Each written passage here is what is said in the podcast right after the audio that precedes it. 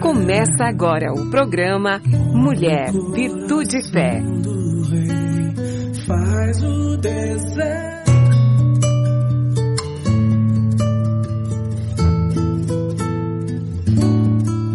Olá, queridos. Olá, queridas. Sejam muito bem-vindos à nossa programação. É uma alegria ter você conosco. Muito obrigada. Obrigada pela escolha, pela confiança. A minha oração é que nós sejamos grandemente abençoados neste período que nós vamos passar juntos. Eu sou a Mirtes. Se você está comigo sempre, você sabe que um dos assuntos que eu gosto muito de falar é a respeito hum, dos nossos sentimentos, das nossas emoções, como lidar com eles à luz da palavra de Deus para viver melhor, para ter aquela vida abundante que o Senhor nos prometeu, né? E hoje eu quero falar sobre um que nos incomoda muito. Eu quero falar sobre a sensação da culpa. Na verdade, eu já falei tanto sobre culpa por aqui que talvez o título tivesse que ser assim: Culpa, parte 3, parte 4, parte 5 e assim por diante, né? Mas eu achei interessante a gente pensar em sensação de culpa. Nós gostamos de pensar que a palavra de Deus tem que ser verdadeira em nossas vidas. Tem que ser prática, sabe? E, e, e quando essas coisas acontecem, quando isso se torna realidade, nós nos sentimos vitoriosos, né? Nós chegamos lá. Mas infelizmente, algumas delas ficam no campo da probabilidade. A gente olha para a palavra e diz: Nossa, isso aqui é uma verdadeira poesia. Olha que promessa linda, né? É, enfim, a gente olha para tantos aspectos, mas não existe uma prática, uma verdade dela no nosso coração. E um desses casos é um versículo muito conhecido que está lá em Isaías, Isaías 43, 25, que diz assim: Eu, eu mesmo, sou o que apago as tuas transgressões por amor de mim e não me lembro dos teus pecados. Uau! Sabe, essa é uma das primeiras verdades que talvez eu e você tenhamos aprendido da Bíblia, né? Porque a gente entende que a gente sempre chega a Deus como pecador, né? Nascemos em pecado. Então acontece essa verdade eu e você sabemos disso, né? Quando a gente tem maturidade para reconhecer isso, a gente se arrepende, vamos ao encontro de Deus, mas não é tão simples como parece, né? a gente acaba falhando no relacionamento com Deus, porque em muitos pontos nós também achamos que falhamos como cristãos. Nós continuamos pensando em algumas culpas e pensamos que por conta disso Deus está desapontado conosco, né? E, e principalmente nós vamos contar com a ajuda do inimigo para isso, aquele que já perdeu para Cristo. O inimigo das nossas almas, quando ele sabe que a gente não pertence mais a ele, ele, ele é aquele que vai tentar lembrar de todas as maneiras que eu sou um fracassado, que eu não sou merecedor de perdão. Ah, quando eu estou naquela fase boa, ele vai dizer, ah, mas você não lembra que você já fez isso, isso ou aquilo? E quando isso vem à nossa mente, aparece aquela sensação de culpa. E do nada, às vezes, né? Às vezes uma cena que você viu e que você fazia, mas era muito tempo atrás, quando você vê, você pode estar dentro do carro, você pode estar caminhando, vem aquela sensação de culpa, né? Ou do nada, você se lembra de uma discussão de três dias atrás e começa a pensar, por que que eu agi assim? Por que que eu não fiquei de boca fechada? Ah, eu não deveria ter revidado. Por que que eu fui aceitar aquilo? E por aí vai. Essa é a síndrome do pecado. É... Agora, como é viver com culpa? Nós precisamos é, ver uma maneira é, como nós reagimos é, e, e, uma maneira também é, de nos livrar dela. Daí sabe o que a gente faz? Tá, eu não consigo viver com a sensação de culpa. Então, a primeira coisa é tirá-la da minha vida. A primeira coisa que eu vou fazer é me justificar. Ah, é, agir daquele jeito sim, mas também, se você visse o que eu vi, se você ouvisse o que eu ouvi, e daí vai, começam as justificativas. Vem a sensação de culpa, aí eu falo assim na minha mente. Ah, mas também foi só uma mentirinha. Acabei evitando conflitos maiores. E é uma maneira fácil de lidar com o pecado, né? Peguei, peguei sim. Mas se eu não pegasse, alguém iria pegar, e daí? Né? E, e a mais comum de todas, quando a gente faz algumas coisas erradas e diz, não é contra ninguém essa, o que eu fiz é só contra esse governo, que é um governo corrupto, então tá valendo. E a clássica, a grande clássica que diz assim: eu fiz isso por amor. Uau! Não parece uma justificativa ótima? Foi por amor. Todo mundo faz isso. Queridos, quando nós estamos justificando as nossas ações, é, automaticamente nós estamos também nos afastando do relacionamento verdadeiro com Deus. Porque eu tô, é, o meu relacionamento com Ele, né? É, não dá para eu enganar quem vê tudo, quem sabe tudo, quem sonda até meu coração e sabe o que está lá dentro dele. E com essa justificativa, é, vem os sentimentos também que como ele sabe que isso não é verdade, como ele sabe de tudo, como eu estou ofendendo a Deus. Então é melhor eu me afastar um pouco, né?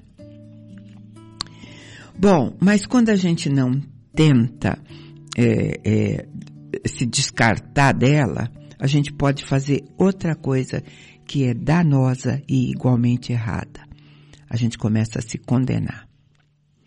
A gente começa a se sentir inútil a gente começa a se sentir miserável, vencida pelos desejos, sem força de vontade. Aí o inimigo sopra no ouvido da gente isso. É, é assim mesmo que você é. é. Você não vai mudar nunca. Deus é, vai ter que tratar com você. Você não tem valor. Eu estou falando da sensação de culpa, da emoção da culpa. E o que, que a gente pode fazer? Se essas duas que eu já falei são erradas, dá para ter outra opção? Ou será que existe uma culpa legal? Vamos lá no livro de 2 Coríntios, capítulo 7, começando no 8. Paulo falando. Ele diz assim: Porque, ainda que eu vos tenha entristecido com a minha carta, eu não me arrependo disso. Embora anteriormente eu tivesse me arrependido, pois percebo que aquela carta vos entristeceu, ainda que por um pouco tempo, agora eu me alegro. Não porque vocês foram entristecidos, mas porque vocês foram entristecidos visando ao arrependimento. Foram entristecidos segundo a vontade de Deus, para que não sofresseis dano algum por vossa causa. Paulo nos ajuda ensinando que quando a gente começa a sentir essa tristeza pelo pecado, pelo erro, começa a sentir tristeza por essa culpa, isso pode nos levar a um arrependimento verdadeiro, o que é ótimo, o que é bom, porque para isso tem perdão. Então, eu e você, nós precisamos ter certeza que ao confessar as nossas falhas, os nossos erros, os nossos tropeços, os nossos pecados, nós vamos estar diante de um Deus que nos ama, que nos escolheu, que nos aceitou e que está olhando para o nosso coração.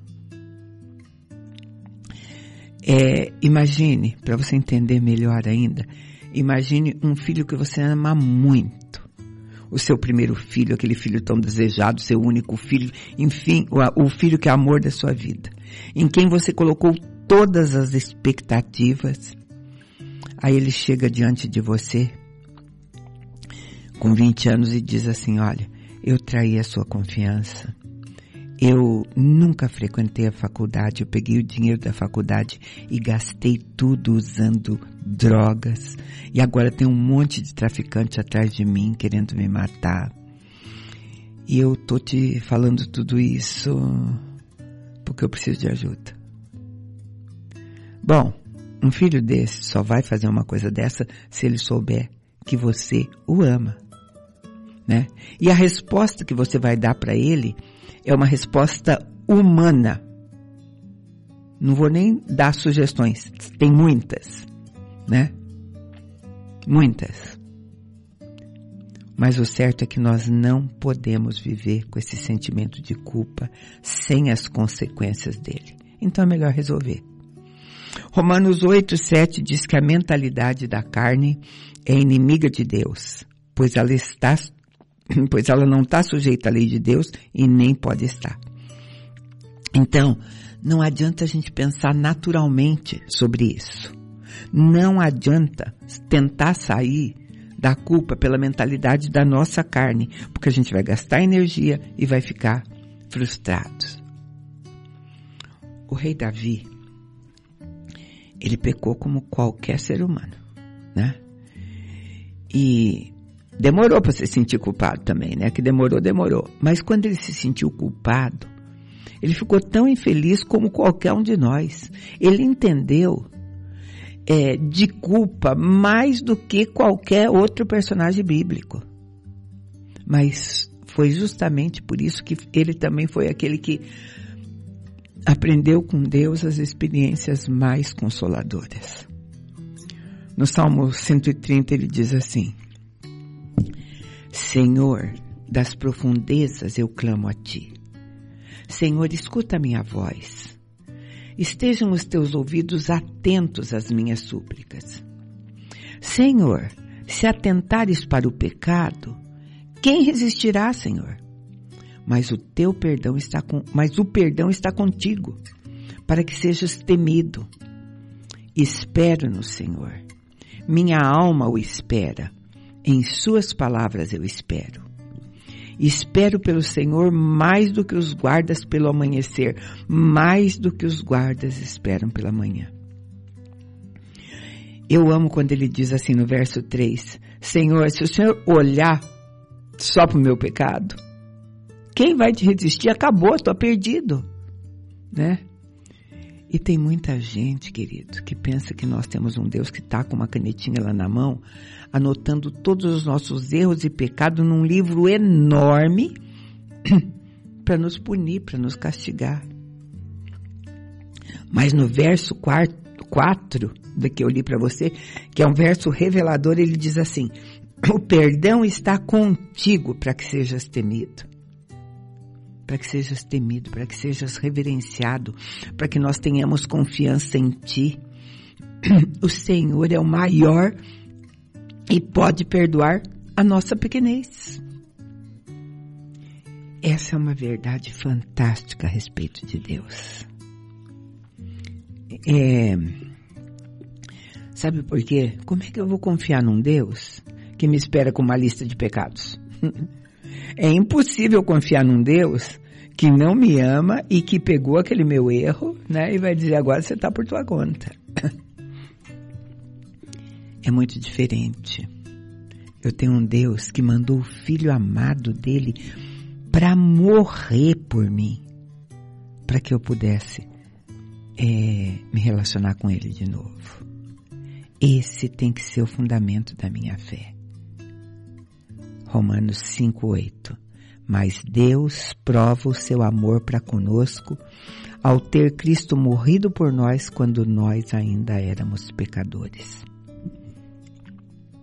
E Efésios 1, começando no 5, vai dizer assim: Ele nos predestinou para si mesmo, segundo a boa determinação da Sua vontade, para sermos filhos adotivos por meio de Jesus Cristo, para o louvor da glória da Sua graça, que nos deu gratuitamente no amado.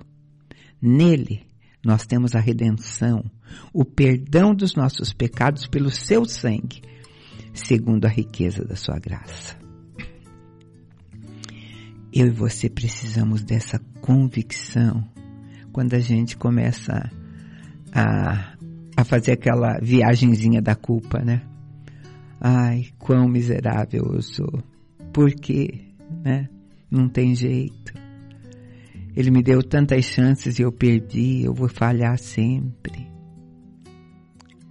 Queridos, você já perguntou para Deus como é que Ele pode amar tanto alguém como a gente, né? Eu não sei, não sei como Ele pode, mas eu sei que Ele me ama. Muito mais do que os pais naturais, Deus deseja que os seus filhos vivam bem e não se arrastando, né, cheio de culpa, no pecado. Ele conhece muito bem a nossa natureza humana e ele providenciou provimentos, né? Para que quando acontecesse isso, quando nós falhássemos. Está escrito lá em 1 João 2, começando no 1. Meus filhinhos, eu vos escrevo essas coisas para que não pequeis. Mas, se alguém pecar, temos um advogado junto ao Pai, Jesus Cristo justo. Ele é apropriação pelos nossos pecados, e não somente pelos nossos, mas também pelos pecados de todo mundo. Nós temos um Deus que mandou o Filho para nos defender. Mas de quem? Advogados de defesa nos defendem contra alguém, né? É, alguns ficam pensando, será que é contra Deus? Né? Mas Deus realizou uma apropriação na cruz. A disciplina que Ele vai nos dar vai ser com o mesmo amor que Ele fez isso. Né? Naquela história que te contei do filho que confessa tudo, uma das respostas que é, um pai pode dar é: ah, mas eu te avisei, eu não te eduquei para isso. Agora então se vire. Você não vai morar mais aqui. Você não valorizou o que nós te demos. Acabou para você. Essa pode ser uma resposta do Pai natural. Mas com Deus não. Ele investiu muito. Ele diz: Ô oh, meu querido, eu me dei, eu dei o meu filho amado para morrer por você. Você acha que eu vou perder isso? Ele jamais te largaria ou largaria a mim porque o investimento foi grande, né? As contas já foram acertadas. Hebreus 12 nos orienta assim, começando no 5. Já vos esqueceste do ânimo de quem ele vos fala como a filhos? Filho meu, não desprezes a disciplina do Senhor, nem fiques desanimado quando por ele és repreendido pois o Senhor disciplina quem ama e pune a todos que recebe como filho. É visando a disciplina que perseverais. Deus vos trata como filho. Qual é o filho a quem o pai não disciplina? Se estáis sem disciplina, do qual todos têm se tornado participante, então não sois filhos, mas bastardos. Queridos, a disciplina, ela parece dolorosa, mas a gente dá graça por ela, né? Então, eu sei que a maioria do, dos crentes vai dizer assim, é, ah, eu nunca matei, nunca roubei, nunca adulterei. Tá, claro, não fez mesmo, são pecados que são considerados grandes, né? Mas às vezes tem alguma coisa lá no passado assombrando a, de, a gente, né? Às vezes uma coisa até pequena demais. E quem está te lembrando disso é o acusador e está dando uma dimensão maior até.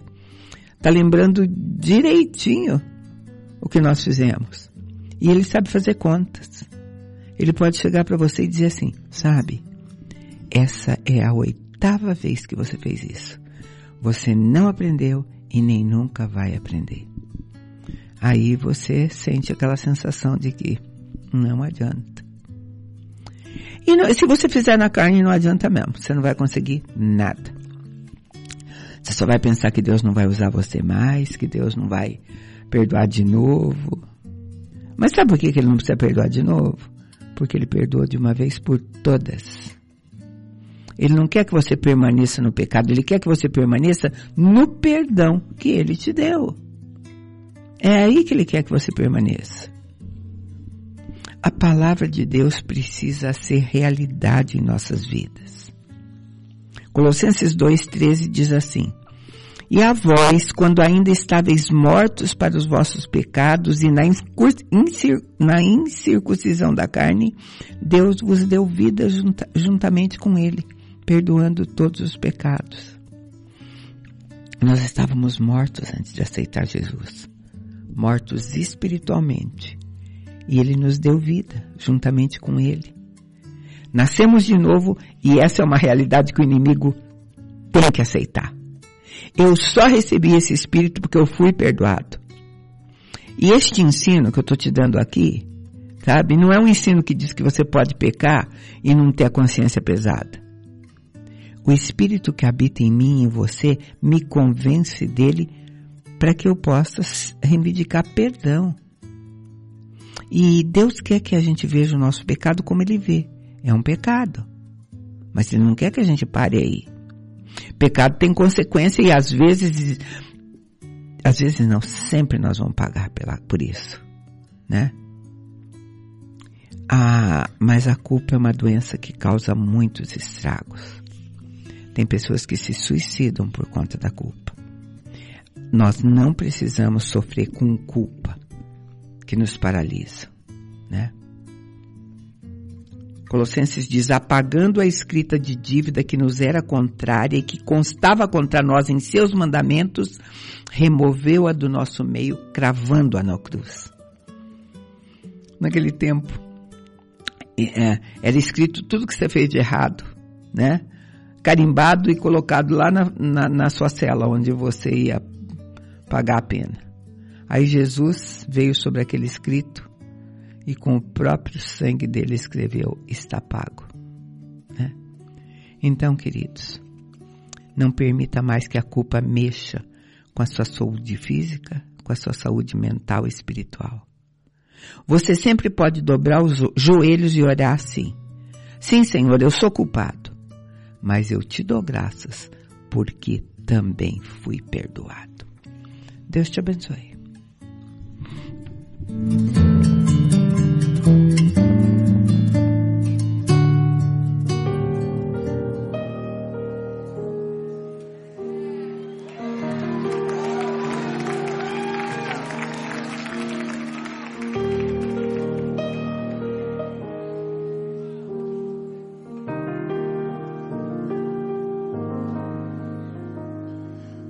did I start to forget the great things you did? When did I throw away faith for the impossible? How did I start to believe you weren't sufficient for me? Why do I talk myself out miracle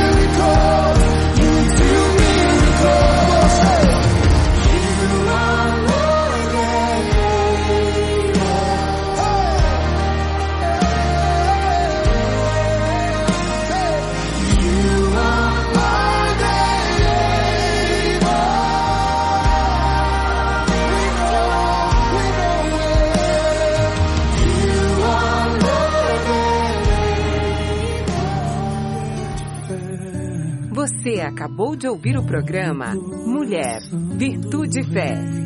Faz o desejo.